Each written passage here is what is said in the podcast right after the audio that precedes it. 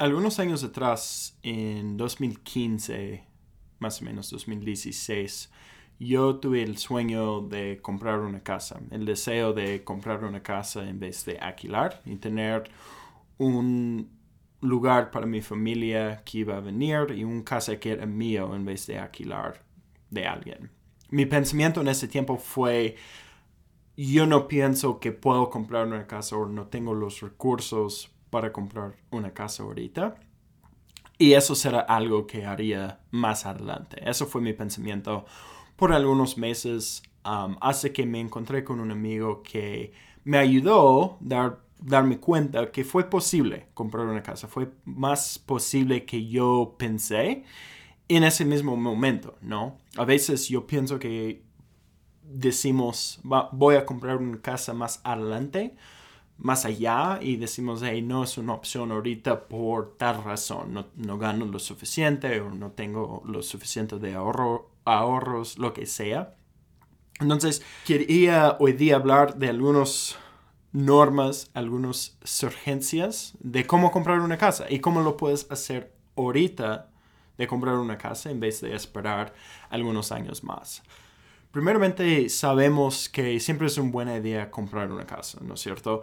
En vez de alquilar, el poder tener un lugar suyo, un lugar que el dinero está yendo a pagar un préstamo en vez de el dinero está yendo a alquiler cada mes, siempre es una buena idea ser dueño de una casa, de un apartamento, de un townhouse, de lo que sea.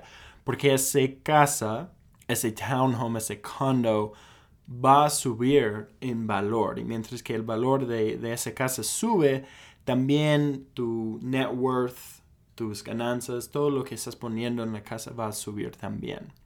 Cuando estás alquilando no tienes esas opciones porque el dinero simplemente está yendo a un alquiler que no es suyo, a una casa que no es suyo.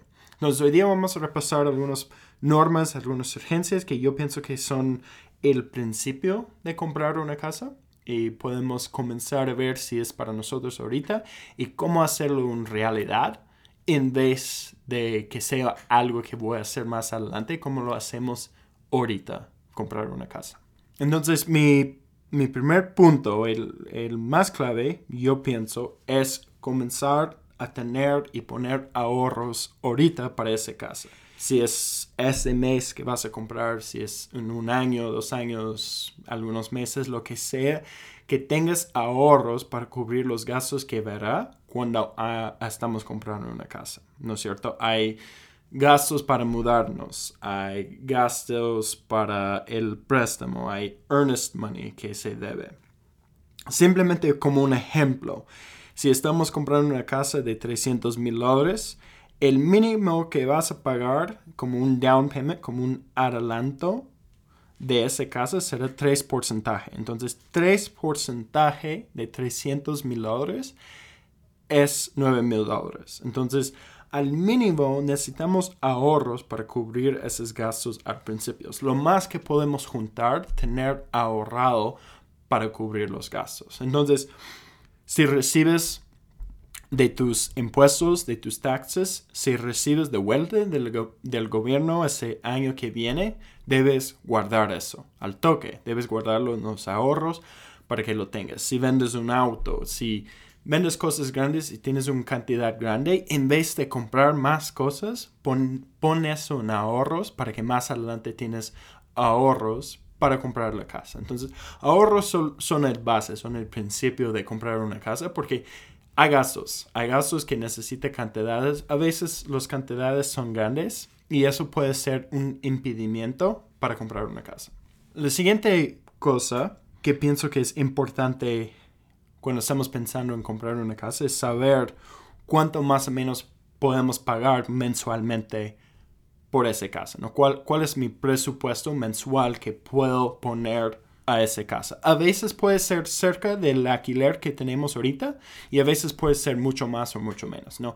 Si mi alquiler es 1500 ahorita cada mes, tal vez puedo comprar una casa de 2000 dólares cada mes. Entonces puedes usar el alquiler que tienes como un base, como un principio, pero pienso que lo que debes hacer es sacar cuentas de tus ingresos del mes.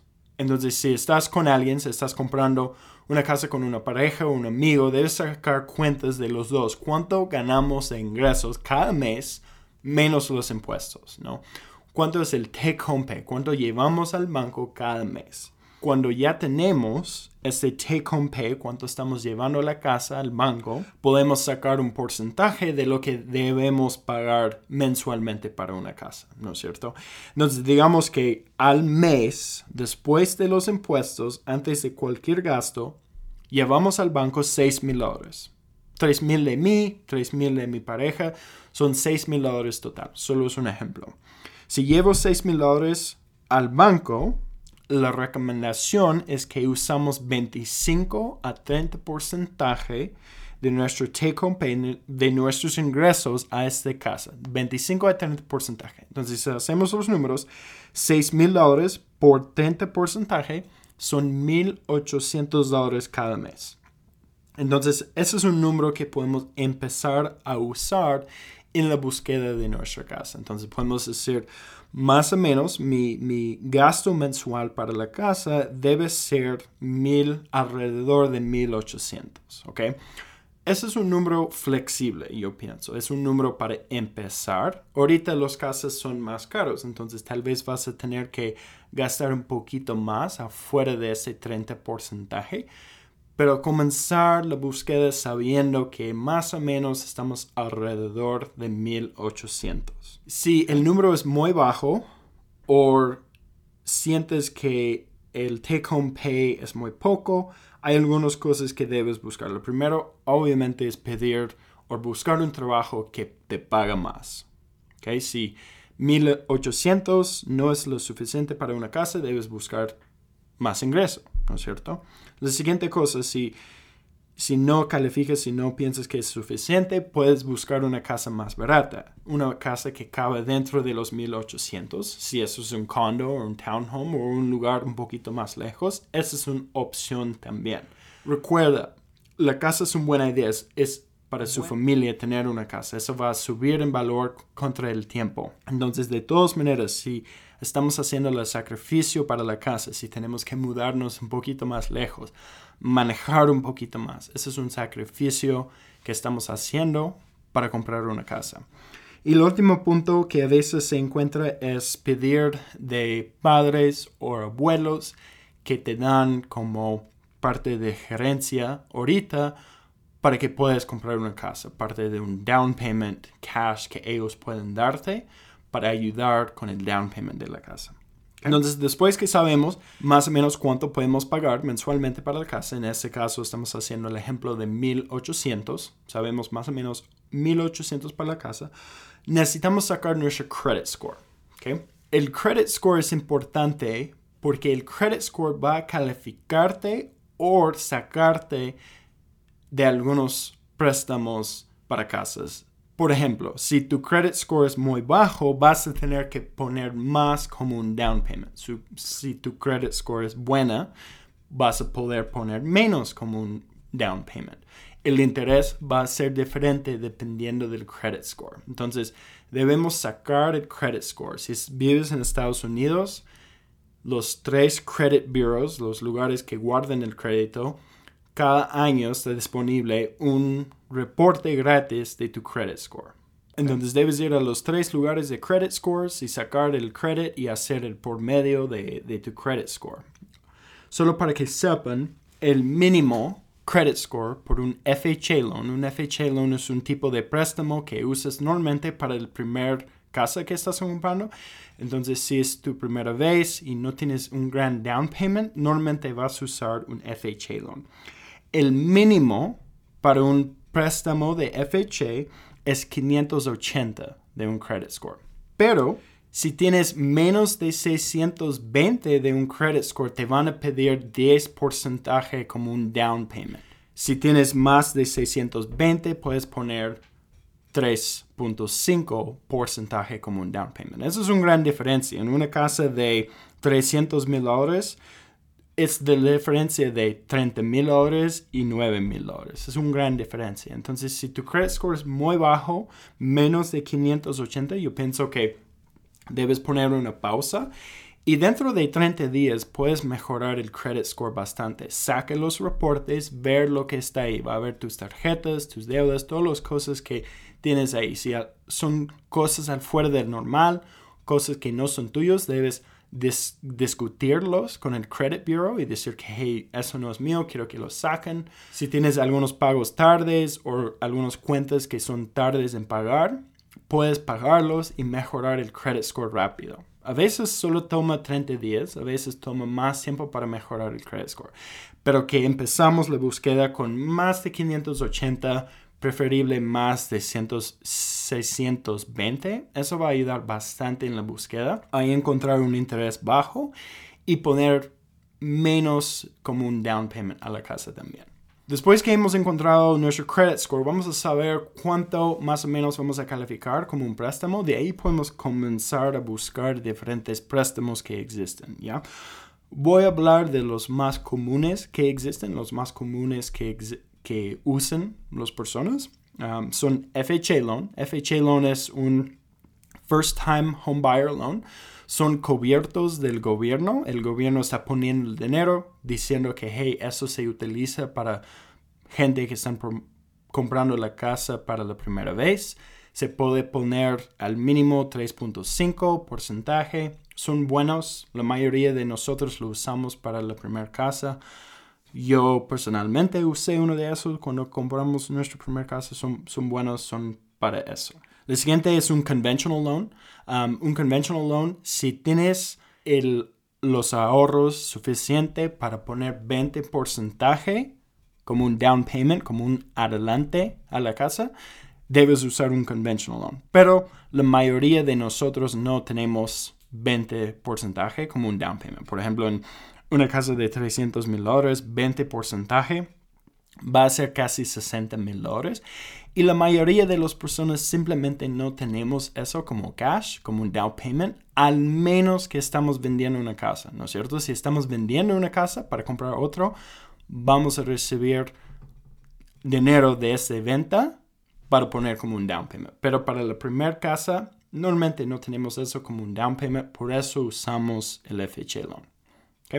El tercer que encontramos bastante son USDA loans. USDA loans son para lugares específicos. Entonces, si estás en un lugar rural o un lugar de chacras, un lugar lejos del ciudad, a veces esos lugares califican por lo que se llama un USDA loan. USDA loans son buenos porque puedes poner cero porcentaje como un down payment y puedes pedir toda la casa prestada del dinero. Entonces, en vez de poner un down payment, puedes poner cero porcentaje y financiar toda la casa. Y eso es bueno porque a veces en lugares lejanos, en lugares más lejos del ciudad, los, los precios son menos y normalmente no tenemos el cash, entonces podemos comprar menos podemos poner cero porcentaje como down y ya comprar la casa de frente sin los ahorros. Entonces, si estás en un lugar lejano, busquen en Google, hay páginas que te dicen cuál zip codes califiquen para, para esos tipos de préstamos de USDA. Y lo último que se encuentra bastante son VA loans. Um, esos son préstamos del militar.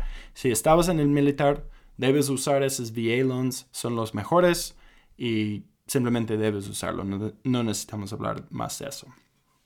Um, las siguientes cosas que puedes escoger de los diferentes préstamos son um, el, cantidad de tiempo, normalmente son 30 o 15 años. Las casas son caras ahorita. Si puedes encontrar una casa que se cabe dentro del presupuesto por 15 años, ya normal debes comprarlo. Pero para la mayoría de nosotros, normalmente no encontramos una casa, tenemos que hacer un préstamo de 30 años y eso está bien. La última cosa es un interés variable o un interés um, fijo, fixed interest o variable interest. Siempre escogen fixed interest o un interés variable. Yo sé que hay gente que pueden discutir por qué los intereses variables son buenos pero es mucho riesgo, ¿no? si haces un interés variable y se suben los intereses bastante, de un mes al otro no vas a poder pagar la casa. Con un interés fijo, sabes lo que vas a estar pagando por 30 años. La diferencia es con un interés variable puede cambiar con el tiempo. Entonces siempre escogen un interés fijo. Los intereses variables no son muy comunes, son por casos especiales para la primera casa normalmente no es, no es necesario. La siguiente cosa, ah, buscando ayuda según el lugar donde vives. Normalmente los estados, los counties, las ciudades donde vives, ellos también tienen ayudas donde el estado ha puesto dinero para préstamos, para comprar la casa para la primera vez. Yo sé que Utah, donde yo vivo, tienen bastantes de esos. Ellos pueden ayudarte con el down payment, con closing costs, con todos esos tipos de cosas. Entonces, dependiendo de dónde vives, también debes buscar en internet qué ayudas tiene su, su lugar, su estado, esos tipos de cosas, porque hay bastante ayuda del estado también para comprar casas. Ahora sabemos cuánto más o menos calificamos, cuánto podemos poner como un mensual presupuesto de la casa, sabemos más o menos el credit score, qué tipo de préstamo vamos a utilizar. Yo pienso ahorita en ese momento sería un buen momento de también buscar algunos casos que te guste, que se caben dentro de ese presupuesto y saber más o menos dónde están ubicados, cuánto te van a costar específicamente los precios, todos esos tipos de cosas. Ya sabes más o menos un tipo de casa, un lugar, la siguiente cosa que puedes hacer es hacer una búsqueda por el préstamo específico. Yo pienso al mínimo debes mandar tu información a tres a cinco diferentes bancos o credit unions o lugares que hacen préstamos para sacar diferentes intereses y diferentes closing costs y fees y todo eso. ¿ya? Simplemente debes buscar la más barata. Debes usar el interés menos y los fees que se encuentran menos. No es bueno ayudar a un amigo o hacerlo con la persona de la familia que te ayuda.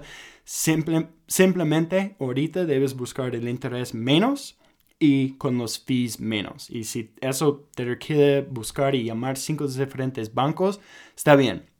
Mándales una aplicación y decirlos de frente, estoy buscando la más barata y el interés menos. Eso es lo que necesito ahorita. Cuando ya comienzas ese proceso de hablar con bancos, de ellos van a sacar los credit scores, van a sacar tus ingresos y con eso ellos normalmente pueden sacarte un pre-approval letter o un carta que dice que estás aprobado por tal cantidad de, de, de dinero como préstamo. Normalmente el banco va a aprobarte por mucho más que estás pensando.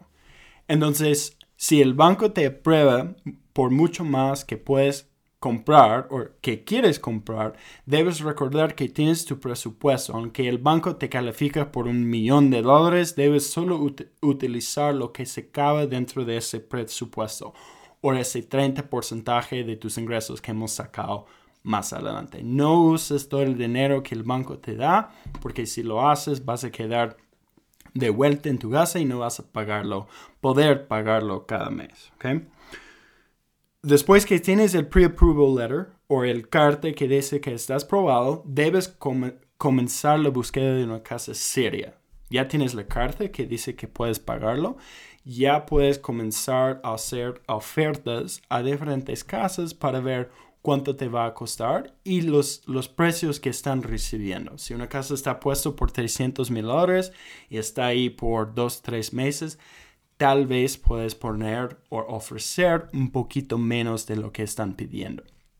Y eso es importante. Yo pienso que también en ese mismo momento debes tener un agente, un real estate agent, que tiene pilas, que tiene mucha energía y deba buscar el mejor precio que te va a ayudar a encontrar la casa que quieres al precio que quieres. Entonces yo pienso que también es importante tener un buen real estate agent que te va a poner a trabajar porque ellos ganan una comisión. Entonces ellos están motivados de encontrarle lo que quieres.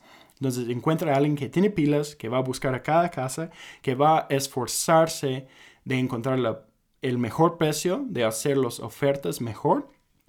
y encontrar una casa que se cabe dentro de, su presupuesto. ¿okay?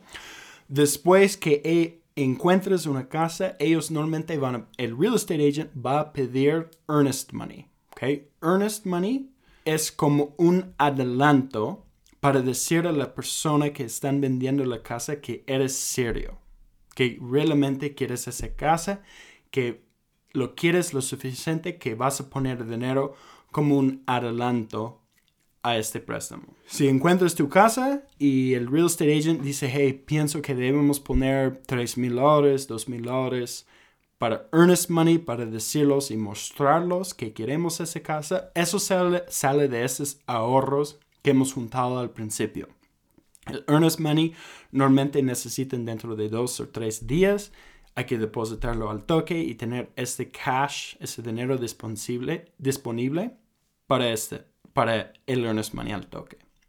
Algo importante para notar es el earnest money va a la casa. Cuando cierres, cuando termines los contratos y compras la casa, el earnest money ya va al préstamo como un down payment. Entonces puedes hacer los números como tu earnest money y tu down payment juntos. Pensar que esas, esas son la misma cosa.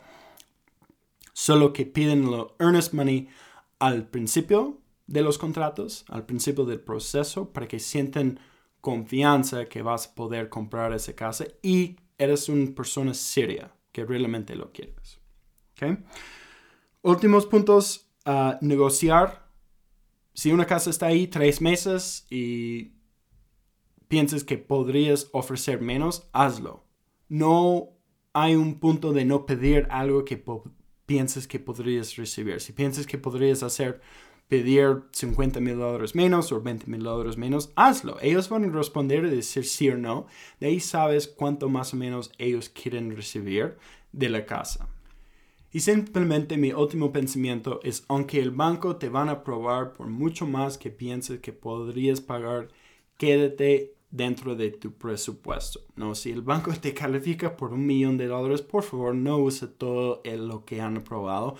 Porque si lo compras en casa fuera del presupuesto, vas a sentirte, lo decimos en inglés, house poor o casa pobre y cuando sientes así, no, no tienes dinero para lo demás de la vida, simplemente todo tu dinero mensualmente va a la casa y eso no es muy divertido. Yo pienso lo que es más importante es que tu casa quede dentro de su presupuesto y que hay aún sobrando cada mes para vivir la vida, ¿no? Cuando mudamos a la casa vamos a querer cambiar cosas, pintar cosas, cosas así y si tenemos el dinero extra de nuestro presupuesto, vamos a poder hacer esas cosas. Entonces, quédate dentro de este 25 a 30 porcentaje de tus ingresos que hemos hablado del principio.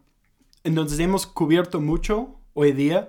Voy a dejar un resumen en mi página como tips de comprar mi casa 1 a 10, como qué, qué debes hacer, qué debes pensar. Y nos veremos en el siguiente.